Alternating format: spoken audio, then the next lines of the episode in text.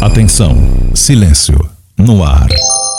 Uma vida na onda do rádio. Olá, estamos de volta com mais um episódio de Atenção, Silêncio no Ar. No último episódio, eu prometi que falaria da minha volta para Ribeirão Preto. Mas antes de falar do interior, eu vou lembrar de dois fatos muito importantes na minha época de Rádio Cidade.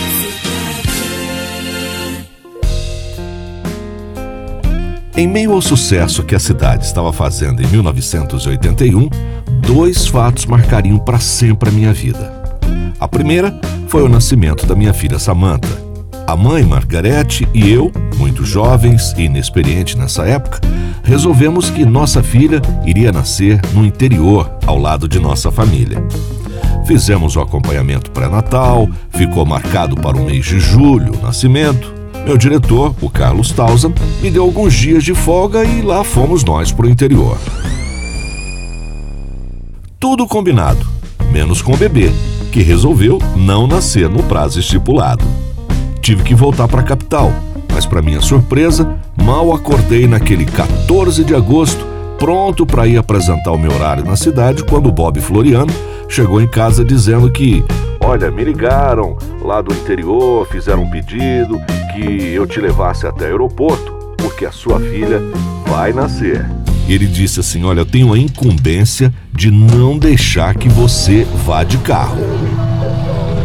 No guichê em Congonhas, eu fui informado que o próximo voo sairia só à tarde. Me dei conta que se eu fosse de carro, chegaria antes. Mal entrei na Anguera e fui parado pela polícia por excesso de velocidade. Eu tentei explicar que minha filha estava por nascer, queria chegar rápido, ele até que foi legal. Depois de um pequeno sermão, disse que se eu fosse rápido desse jeito, talvez a minha filha nascesse sem pai. Bom, mas disse: Eu te compreendo. Faz um negócio. Dê carona para esse nosso companheiro e se tiver algum problema, ele vai te ajudar. E fomos juntos até Ribeirão. De lá para São Joaquim foi um pulo, mas cheguei na maternidade, ela já estava no berçário, com direito a lacinhos no cabelo e tudo mais. Na minha volta à Cidade FM, eu toquei Isn't She Lovely, do Steve Wonder, que também teve a mesma emoção do nascimento da primeira filha, e ele transformou aquele momento em música. Ela não é uma gracinha? Anos mais tarde, um amigo que era ouvinte me mostrou a gravação daquele dia. Me emocionei e continuo até hoje a perguntar: Isn't she lovely?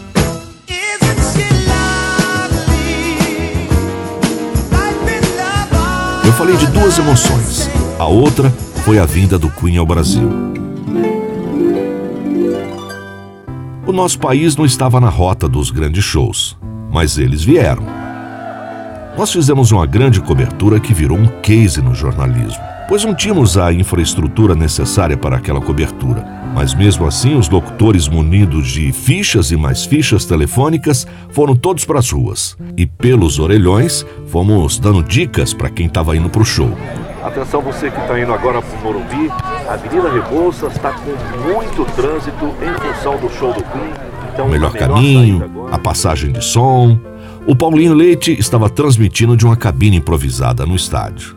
Foi emocionante mas não mais que a entrevista concedida pelo Fred Mercury nos nossos estúdios ao Paulinho. É, primeiro vou pedir para ele dar um cumprimento. How are you doing, Freddie? If you, you don't mind. Hello. Hi. How are you doing? Hello, Sao Paulo. I'm trying to get to grips actually saying the word. Sound, sound. tá meio difícil. Few more days and I learn it. Tá meio difícil para aprender a falar São Paulo, mas ele logo aprende. A primeira pergunta assim que a gente queria saber do, do Freddie Mercury é o, o mais básico, né? Vamos perguntar qual é a primeira expectativa assim do show no, na sexta-feira e no sábado. What are you expecting from these shows in São Paulo? Oh, a lot of fun. I know you you don't know the city. You're arriving here now. Don't know anything. All I know is too many security guards. That's all I've seen right. at the moment. I've only just got here. Tell them it's like five minutes. Perfeito. Ele está chegando agora na cidade, realmente ele disse não conhece, logicamente, nada assim de São Paulo, que a única coisa que ele viu até agora foi guarda de segurança, uma loucura em volta dele. Agora, vamos começar a perguntar então para um pouco de relembrar coisas do Queen, tal, do começo do conjunto. Uh, I would like to talk with you about Queen, about the beginning of the group, about uh, how you did did you get together and begin playing together and how it was?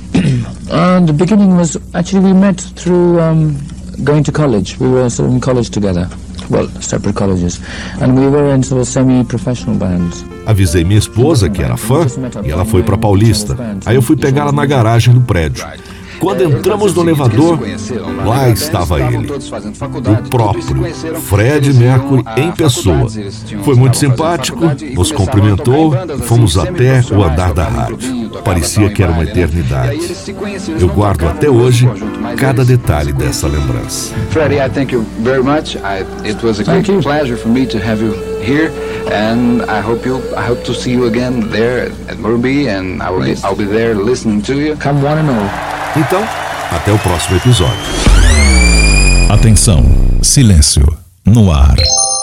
Uma vida na onda do rádio.